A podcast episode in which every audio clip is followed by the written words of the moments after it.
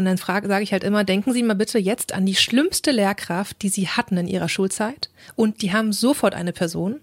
Und dann sage ich Ihnen, Sie wollen aber doch so nicht werden. Weil hat die Person jemals einen anderen Unterricht gemacht?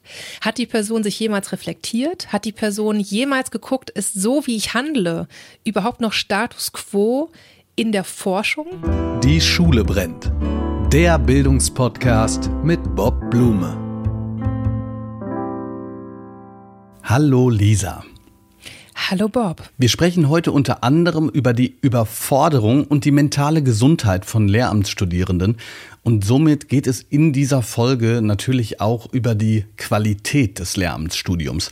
Denn oftmals werden die Erwartungen, sagen wir mal, nicht erfüllt. Das könnte viele, die jetzt schon fertig sind, auch in eine Erinnerung holen. Ich glaube, für alle eine sehr interessante Folge.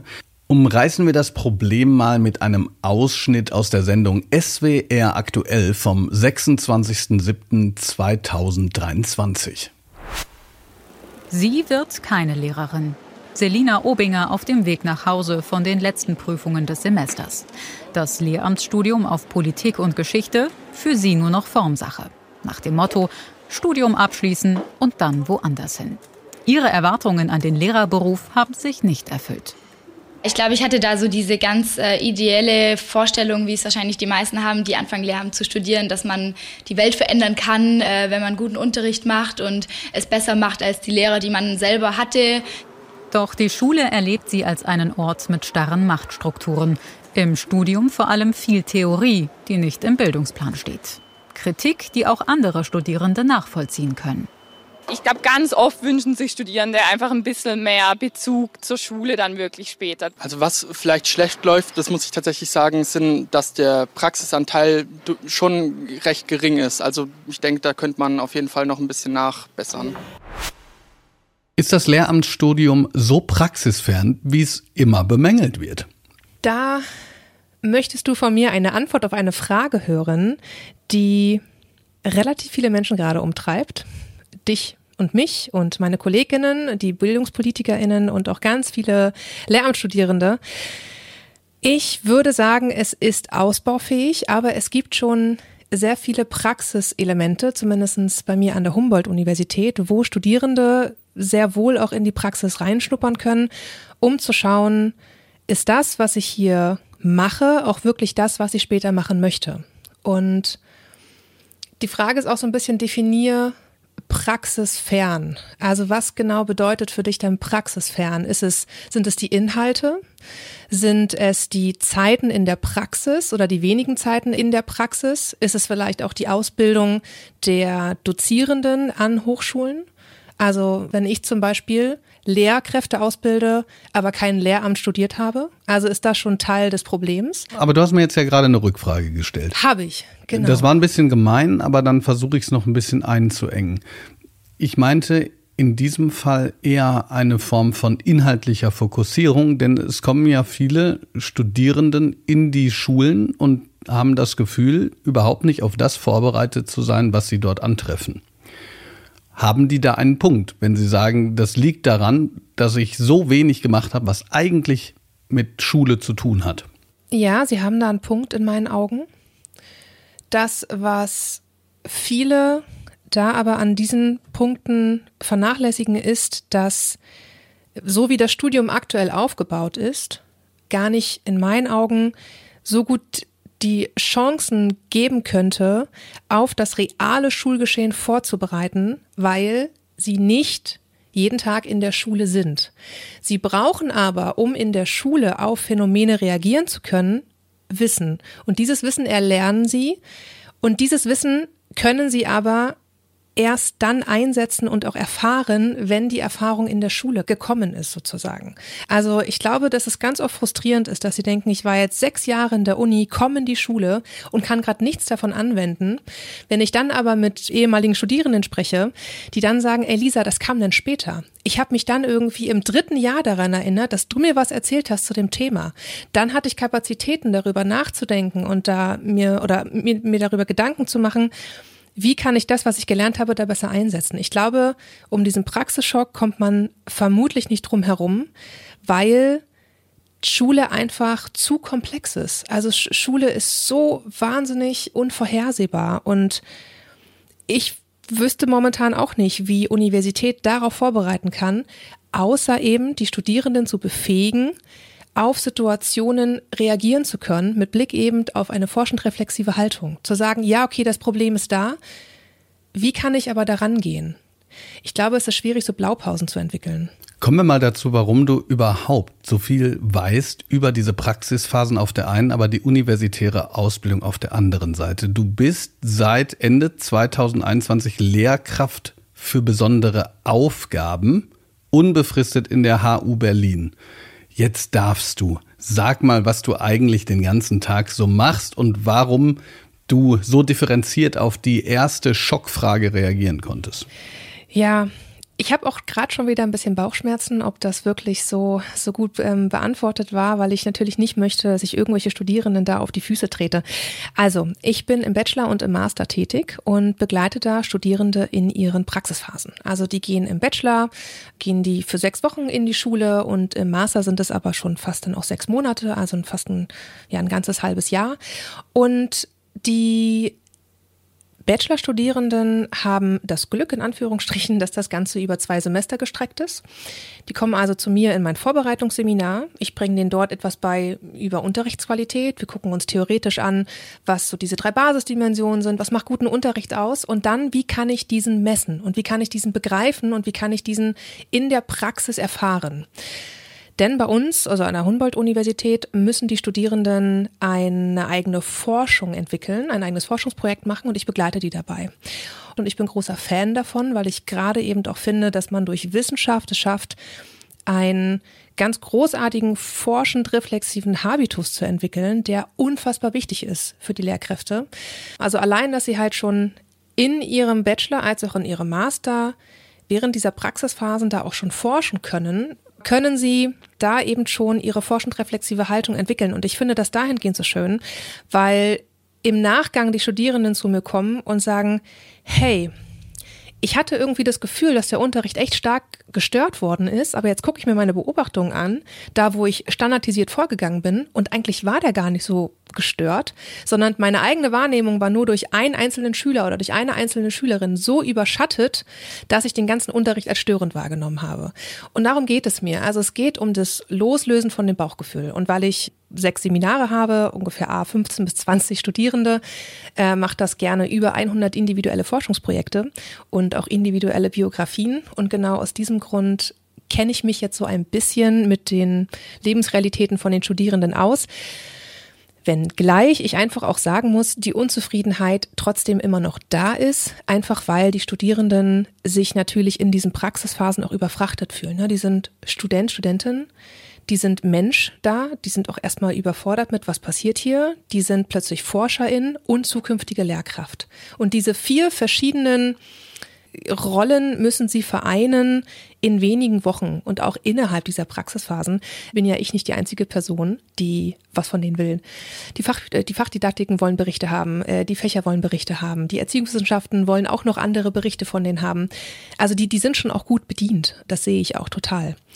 Ich würde gerne, bevor wir auf die Studentin zurückkommen, zu diesen Basisdimensionen kommen ich finde, wir können uns ja hier auch so ein bisschen jetzt Zeit lassen, mal so ein bisschen auf den Stand der Dinge zu kommen.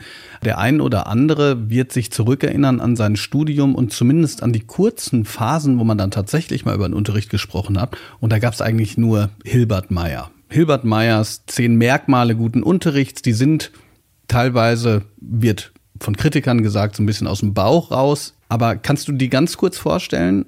Okay. Man, vielleicht kennt das der eine oder die andere, die, so diese schöne Eisberg-Metapher. Wir haben so die, die Oberflächen- und die Tiefenstruktur von Unterricht.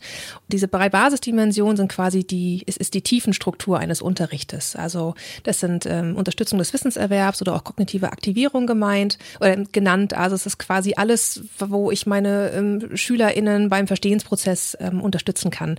Zum Beispiel wie ich konkret Lernziele formuliere? Wird das Vorwissen der SchülerInnen ähm, aktiviert? Wie wird der Transfer angewendet? Also all das, was diese Themen betrifft. Der zweite Punkt ist eben die Motivierung oder auch konstruktive Unterstützung. Und da geht es darum, wie gut ich es schaffe als Lehrkraft, die Kinder Also das, das Interesse am Lerngegenstand zu wecken. Wie gut schaffe ich es, so Freude von ähm, Spaß und Förderung am Lernen zu wecken? Wie gut schaffe ich es, aber auch den Kindern Feedback zu geben? Und das dritte ist eben Klassenmanagement, wo es darum geht, wie gut gelingt es, die Kinder einzubinden? Wie gelingt mir die Steuerung des Unterrichtsflusses? Wie gut kann ich auf ähm, Störungen reagieren? Wie kann ich mit Störungen umgehen? Und diese drei Basisdimensionen lassen sich verorten eben in diesen tiefen Strukturen eines guten Unterrichtes oder überhaupt eines Unterrichtes, die einen entscheidenden Einfluss aber auch haben auf die Motivation, aber auch auf die Leistung der SchülerInnen. Eine ganz kleine, ja, ein ganz kleiner ja. Hinweis, weil du hast gerade zweimal kognitive Aktivierung gesagt. Das erste ist konstruktives Feedback. Das hast du dann aber auch definiert. Also konstruktives Feedback, kognitive Aktivierung und Klassenmanagement. Und Kla ähm, Klassenmanagement. Genau, das, genau richtig. Das, das variiert so ein bisschen je nach Begrifflichkeiten, also je nach Autor oder Autorin. Manchmal ist eben kognitive Aktivierung auch unterstützendes, Unterstützung des Wissenserwerbs. Konstruktive Unterstützung wird manchmal auch nur als Motivierung zusammengefasst, je nachdem, welchen Autor oder welche Autorin man da heranzieht. Ich finde das spannend, dass ich, wenn ich das jetzt höre und aus zehn Jahren Praxis darauf blicke, sich mir das im Grunde genommen sehr erschließt und ich bin auch jemand, der sagt, wenn man den Unterricht so gestaltet und das ja auch aus der Wissenschaft kommt, müsste man eigentlich viel anders machen in schulischen Lernstrukturen, um das auch umsetzen zu können. Denn ich glaube, eine gewisse, ein gewisses Arrangement von zum Beispiel Klassen und Unterricht und Unterrichtsräumen führt dazu, dass diese Dinge gar nicht in der Form möglich sind.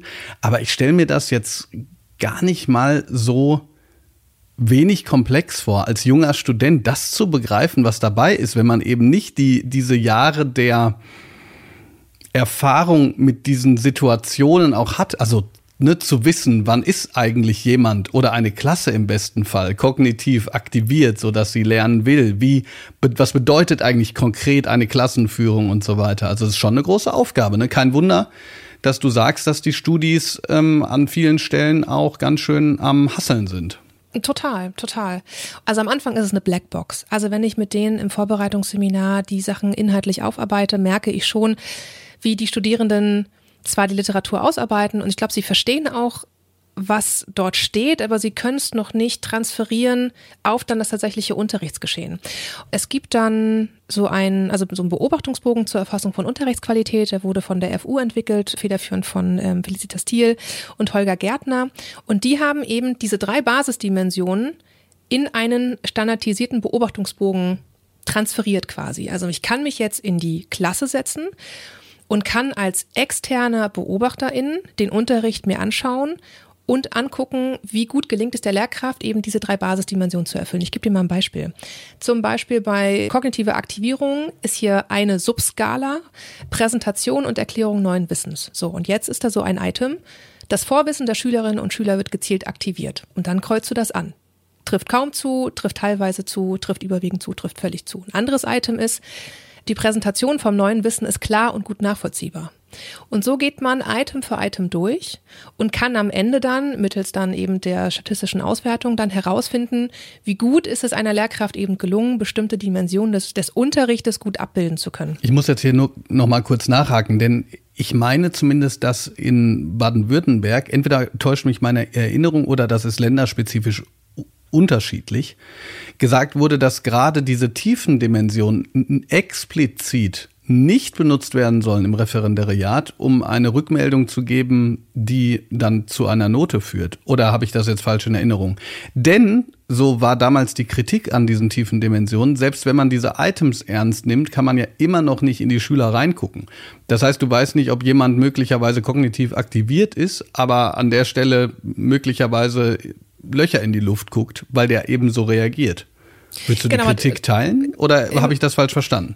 Genau, das hast du falsch verstanden. Das ist nicht Zielsetzung, sondern die Zielsetzung ist, meine Studierenden setzen sich mit dem Beobachtungsbogen in die Klasse, die müssen ja hospitieren und beobachten dann Unterricht. Was ich mir wünsche und was ich mir erhoffe bei den Studis, bei, der, bei den Studierenden ist, die setzen sich hin, haben vorher was gelesen zur kognitiven Aktivierung, wir haben uns im Seminar damit beschäftigt.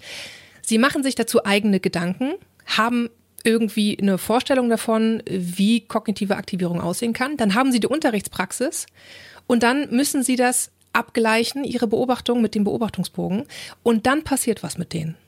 Dann passiert was, weil Sie merken, ja, so wirklich kann ich das gar nicht nachvollziehen, vielleicht gerade, oder kann ich es gar nicht beobachten, wie jetzt das Wissen wirklich strukturiert worden ist. das fällt mir gerade schwer, weil ich meinen Beobachtungsschwerpunkt ganz woanders hatte. Ich habe darauf gar nicht geachtet.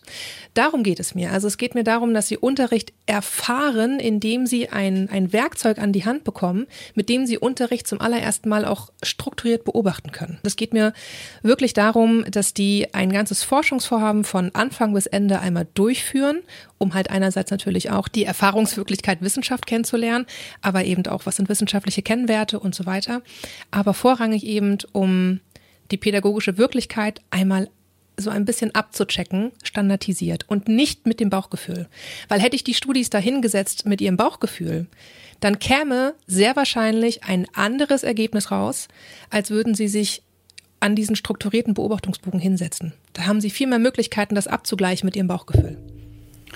Kommen wir gleich nochmal dahin, was das mit den Studentinnen und Studenten macht und warum du ständig von diesem reflexiven von diesen reflexiven Kompetenzen auch sprichst. Ich würde gerne nochmal auf die inhaltliche Dimension dessen gehen, was du machst. Denn ich fand das spannend, dass es hier erstmal einen scheinbaren Widerspruch gibt.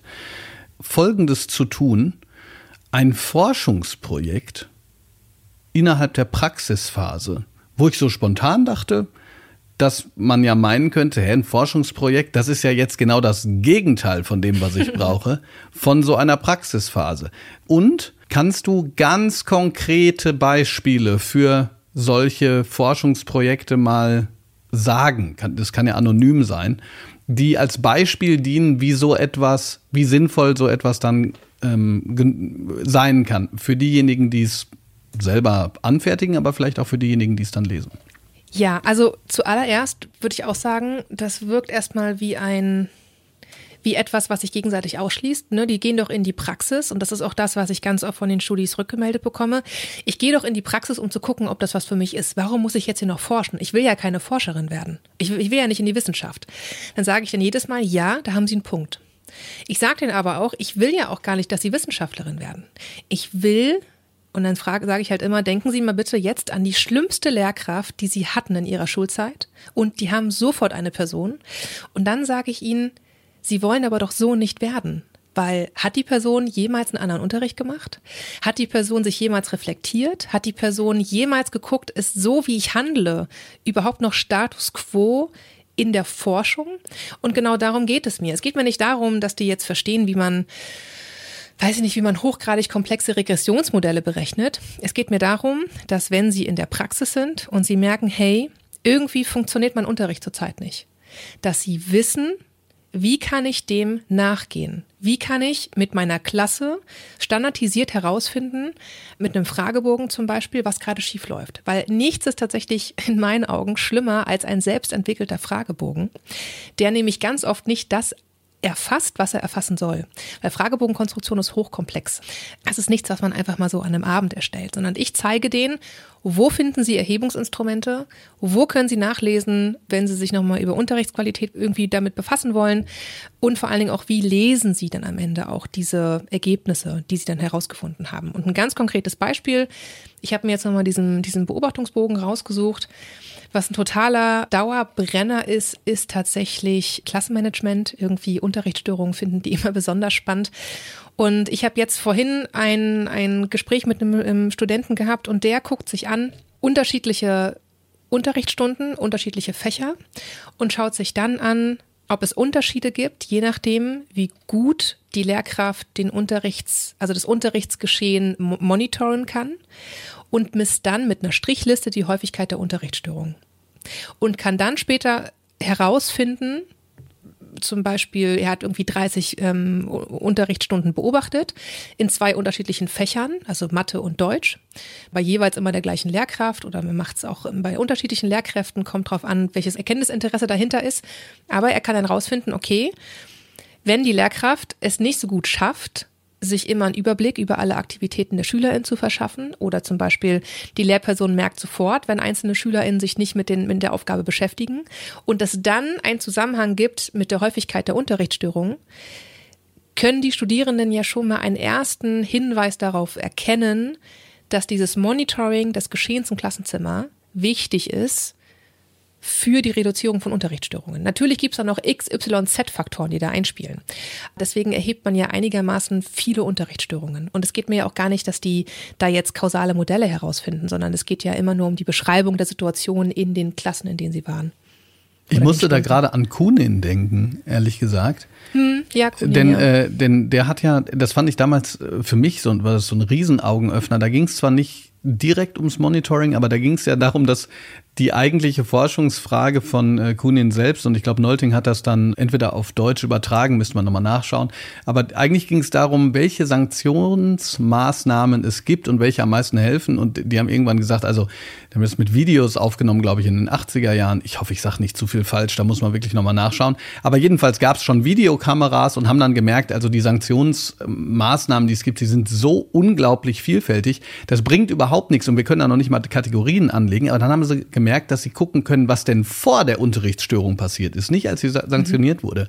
Und das ist ja dann irgendwie spannend, weil man plötzlich seinen Blickwinkel verändert und eben darauf schaut, wie kommt es eigentlich erstmal zu der Störung. Ist nicht genau dasselbe, aber geht in eine Richtung, die dann auf jeden Fall ja total praxisrelevant ist. Apropos Praxisrelevanz, kann man sowas, werden diese Forschungsarbeiten veröffentlicht? Nee, nein, die werden nicht veröffentlicht. Ist doch eigentlich total Zu schade, oder nicht? Ja, ist, ist schade. Zumindest ähm, wird man es ja vielleicht bald hören dann in dem Podcast Kreide und Korrelation. Da ist ja die erste Folge schon draußen, aber da werden die Studierenden ja darüber dann sprechen.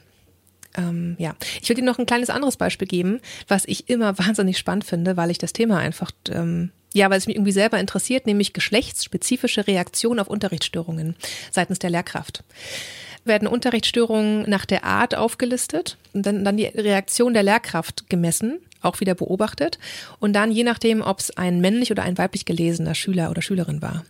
Und das ist auch wahnsinnig spannend, weil die Projekte, die ich bis jetzt hatte, hat, haben gezeigt, dass gerade SchülerInnen, also fast immer, anders stören als die männlich gelesenen Schüler und zudem auch noch die Lehrkraft da immer etwas milder reagiert.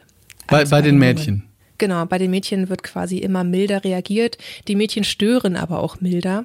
Ähm, aber auch bei gleichen Störungsarten gibt es mildere Reaktionen auf deren Störungen. Und werden da Rückschlüsse Schlüsse drauf gezogen? Also, oder beziehungsweise nochmal eine kurze Rückfrage, ist es auch bei weiblichen Lehrkräften, dass das auch zu sehen ist? Oder ist das immer nur sozusagen cross-spitz, geschlechtsspezifisch, also die Männer und so weiter und so fort?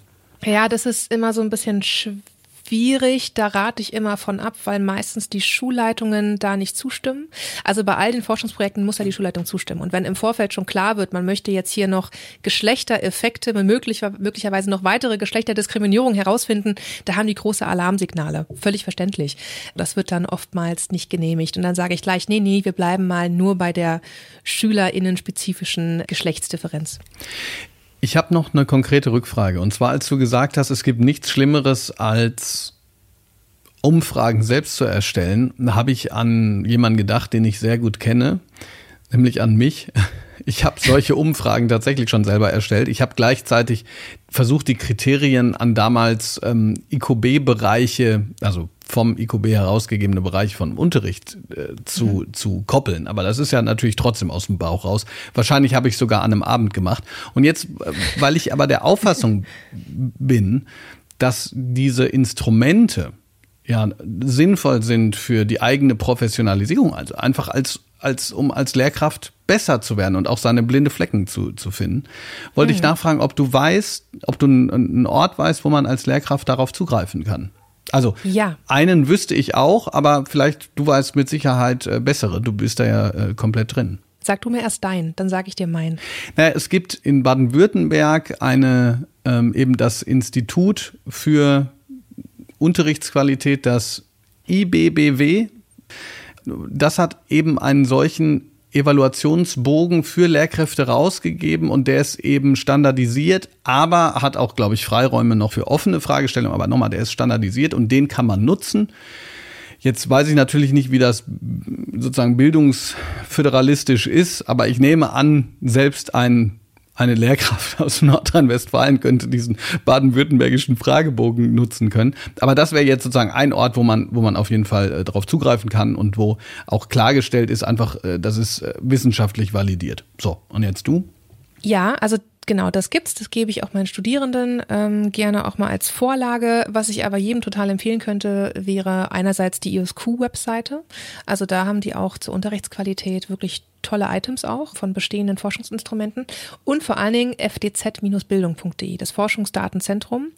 Dort gibt es so richtige Listen und so Tag-Clouds. Ich öffne die gerade mal. Da steht zum Beispiel individueller Hintergrund und jetzt kannst du berufliche Situationen, Bildungsbiografien, selbstbezogene Einstellungen, lern- und leistungsbezogene Einstellungen, schulbezogene Einstellungen, Migrationshintergrund und, und, und herausfinden.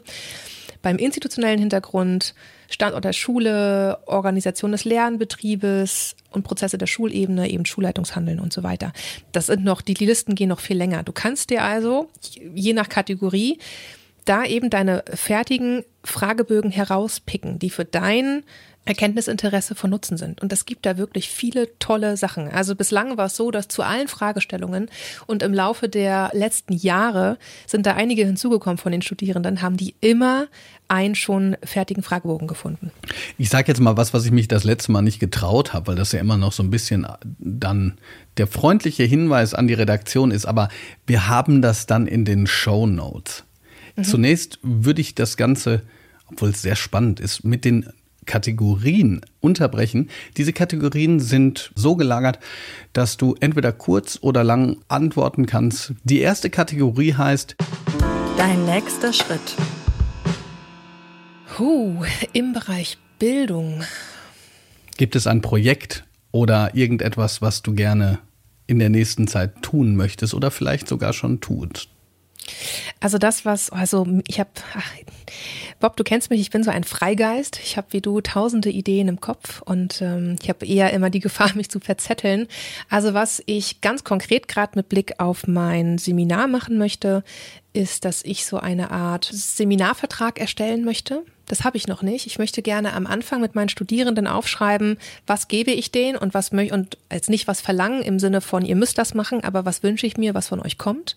Zum Beispiel eben regelmäßige E-Mails lesen, aber eben auch ich gebe euch eine eine gute Betreuung, ich gebe euch regelmäßige Informationen zu den nächsten Schritten. Also aber das, das kann man das nicht verlangen. Kann man das nicht? Kann man das nicht hart so verlangen und nicht ich, wünschen? Ich, ich, ich bin kein Fan davon. Also ich bin kein Fan davon, Sachen Sachen durchzubringen, weil die das machen müssen. Ich also bei mir haben Studierenden immer im totalen Vertrauensvorschuss. Ich gehe immer davon aus, die studieren, weil sie Bock drauf haben. Und ich glaube, die haben schon genug Restriktionen in ihrem Studium und genug du musst, du musst, du musst. Und wenn sie bei mir sind, dann gebe ich ihnen die Möglichkeiten, sich zu entfalten. Und ich möchte gerne, dass das funktioniert und die bekommen von mir die größtmögliche Unterstützung, wenn ich das von ihnen bekomme. Wenn ich das nicht von ihnen bekomme, unterstütze ich sie auch immer noch, aber natürlich nicht in der Tiefe, wie das eben dann bei den anderen Studierenden ist, weil ich natürlich auch noch immer die, die Pflicht habe, die gut durchzubringen. Dann, was auf jeden Fall noch ansteht, ist mein Podcast weiterzuentwickeln und weiter Folgen hochzuladen, Kreide und Korrelation. Da berichten nämlich eben jene Studierende, aber die sind im Master, von ihren Erfahrungen im Praxissemester. Das heißt, die berichten, wie haben sie sich so als ForscherInnen gefühlt, was haben sie raus herausgefunden? Wie haben Sie diese Balance empfunden zwischen WissenschaftlerInnen sein und zeitgleich eben auch zukünftige Lehrkraft in den Schulen? Das ist sehr, sehr spannend, weil die Rückmeldung von den Studierenden da sehr, sehr wertschätzend ist und die merken, ich hatte am Anfang gar keinen Bock, aber jetzt im Nachhinein habe ich gemerkt, das war super wichtig, das mitzunehmen und es war super wichtig zu wissen, dass ich nicht immer nur nach meinem Bauchgefühl handeln sollte. Und dritter Punkt, klar, irgendwie möchte ich gerne mit der Marke Frau Forschung so ein Stück weit auf Instagram auch größer werden. Ich möchte mehr Studierende erreichen. Ich möchte aber auch mehr Hochschulmitarbeitende erreichen, damit Hochschule noch ein Stück weit zugewandter wird, menschlicher wird, dass wir einander zuhören, dass wir auch die Lebensrealitäten der Studierenden hören. Da kommen wir gleich zu. Nehmen wir erstmal noch die nächste Kategorie. Die Zukunftskompetenz. Boah, da muss ich kurz drüber nachdenken. Die ganze Zeit kam immer nur eine wieder in meinen Kopf. Ähm, die ist jetzt nicht, die, die gibt's auch schon und die ist jetzt, glaube ich, auch nicht besonders fantastisch mit Blick auf so revolutionär. Aber tatsächlich ist es für mich Zuhören, eine Zuhörkompetenz. Denn es kommt oft vor, dass Studierende gerade zum Ende des Semesters etwas harscher in ihrer E-Mail werden und mich angehen wegen etwas, was eigentlich überhaupt nicht auf meinen Schultern lastet und was irgendwie gar nichts mit mir zu tun hat. Und dann frage ich nach, hey, dahinter steckt doch gerade irgendwas anderes. Wollen Sie einfach mal zu mir in die Sprechstunde kommen? Weil ich merke, das bauscht sich hier gerade auf, obwohl in meinen Augen das Thema gar nicht dafür so geeignet wäre. Ähm, völlig unabhängig, wie sie das wie die Studierenden das natürlich dann wahrnehmen. Und dann kommen die in meine Sprechstunde und sagen, boah, Frau Nienev, tut mir voll leid, ich bin einfach so total genervt und gestresst. Und dann kam jetzt hier nochmal eine Aufgabe von Ihnen und dann bin ich einfach geplatzt. Ich könnte natürlich dann darauf auch genauso reagieren in dem Ton und sagen, nee, das, Sie wissen das schon vorher, das war die Regelung, so und so sind die Abgabefristen, Sie wussten, worauf Sie sich einlassen. Aber das bringt in meinen Augen dann nichts. Also ich mag es sehr, jemanden zuzuhören damit die Person sich dann erklärt, damit die Person mich dann reinholt in ihre aktuelle Lebenssituation. Dann kann man auch wieder ganz anders miteinander umgehen und miteinander sprechen. Und ich glaube, dass das zurzeit nicht mehr so häufig vorkommt. Wir haben alle weniger Zeit gefühlt. Man nimmt sich weniger Zeit. Wir tun uns schwer damit, Menschen wirklich zuzuhören, ohne, und das kommt jetzt, und das ist der große Punkt, ohne eben seine eigene Meinung gleich an Anschluss der Person aufzubügeln, sondern ich möchte der Person Raum geben. Ich, ich höre dir jetzt zu und du darfst in diesem Raum sein. Völlig unabhängig, was ich davon erstmal halte. Du darfst erstmal sagen, was du sagen möchtest und ich höre zu. Und dann kann man immer noch mal darauf reagieren. Ich glaube, das finde ich ähm, sehr wichtig. Die dritte Shruggy-Regel. Erst beobachten, dann beurteilen. Die nächste und letzte Kategorie. Der Kritikpunkt. Bildung ist gerade groß in der Kritik. Was wäre dein einer Kritikpunkt? Wenn ich einen Wunsch hätte, dann ist es tatsächlich, dass wir die, die wissenschaftliche Reputation von WissenschaftlerInnen überdenken. Du brauchst auch noch eine kleine Erklärung. Richtig? Jetzt brauche ich ein bisschen Kontext, ja. also, ich glaube, das ist, für, also nach meinem Empfinden ist das so ein kleiner maroder Zahn, der sich aber mittlerweile auf den gesamten Kopfbereich auswirkt. Kopfbereich steht fürs gesamte Schulsystem. Wissenschaft funktioniert folgendermaßen. Du publizierst, du bekommst Drittmittel und wenn du davon immer mehr bekommst, steigt dein Renommee deine Stellen, wenn du dich auf eine Professur bewirbst, ist es wichtig, wie viel Publikationen hast du geschrieben und veröffentlicht, wie viel Drittmittel hast du einbeworben und so weiter. Das wiederum bedeutet, dass deine Projekte meistens relativ zeitlich begrenzt sind, drei bis fünf Jahre. Jetzt kommen wir aber zu dem Hauptpunkt, nämlich das Thema Transfer. Wenn wir Transferarbeit machen würden, um die Schulen quasi länger zu begleiten, um wissenschaftliche Erkenntnisse länger in die Schulen zu bringen und vor allem auch langfristig mit denen zusammenzuarbeiten, braucht das Zeit. Weil das, und das kostet viel Geld. Diese Projekte hingegen aber liefern A, nicht viel mehr Drittmittelprojekte, weil man länger in einem Projekt drinsteckt und B, weniger Publikationen, weil man eben nicht schnell viel Ergebnisse produziert. Es braucht einfach Zeit. Klar kann man Prozessartikel ähm, schreiben, aber äh, das ist natürlich immer nicht ganz so gern gesehen. So, das bedeutet, würden wir hier ansetzen, dass also WissenschaftlerInnen mehr Unterstützung bekommen bei ihren Transferarbeiten, würden Schulen davon auch nutznießen können, weil Wissenschaft nicht mehr dieses, dieses Elfenbeingedöns ist, sondern ein ko-konstruktiver Austauschpartner, mit dem man langfristig zusammenarbeiten kann, auf einer Augenhöhe, gemeinsam. Und ich glaube, dann würde sich Schule auch anders verändern können, weil diese Forschungsprojekte sind ja teilweise äh, oder fokussieren auf Schul- und Unterrichtsentwicklung. Und wie toll wäre das, wenn wir da gemeinsam mit WissenschaftlerInnen, und es gibt ja schon viele Projekte, Schulen voranbringen, die die Unterstützung benötigen. Funktioniert aber eben nicht, wenn man Karriere machen möchte. Ich zum Beispiel werde keine Karriere in der Wissenschaft machen können, weil mein Promotionsthema sich mit dem Thema Transfer beschäftigt und ich gemerkt habe, ich kann und will keine Professur anstreben, weil ich das, was ich kritisiere, dann ja reproduzieren würde. Und das ist das, was mich wurmt. Und ich glaube, würden wir das ändern, würden wir Transfer einen stärkeren Fokus geben, würden wir also entsprechend den Stellenwert oder das Renommee von WissenschaftlerInnen ändern, dann könnte man auch langfristig etwas für die Schulen machen. Die Änderung des Renommees von WissenschaftlerInnen ist auch ein Stichwort zu einem Namen, den du gerade eben so reingeworfen hast, nämlich Frau Forschung. Denn du bist ja nicht in Anführungsstrichen nur in der Universität tätig, sondern natürlich auch auf Instagram, eben als Frau Forschung, wo du sehr offen über Mental Health Probleme sprichst, beziehungsweise dem Ganzen auch äh, Raum gibst. Bei mir ist es so, dass in meiner Kommentarspalte und natürlich auch in den Direktnachrichten und Mails, die mir gesendet werden, ich viel Leid sehe, kann man fast sagen. Also auch eine Drucksituation, die du gerade schon mal kurz angeteasert hast. Wie erlebst du die Studentinnen und Studenten, ich sag jetzt mal so boomermäßig, von heute? Du machst ja immerhin sechs Seminare.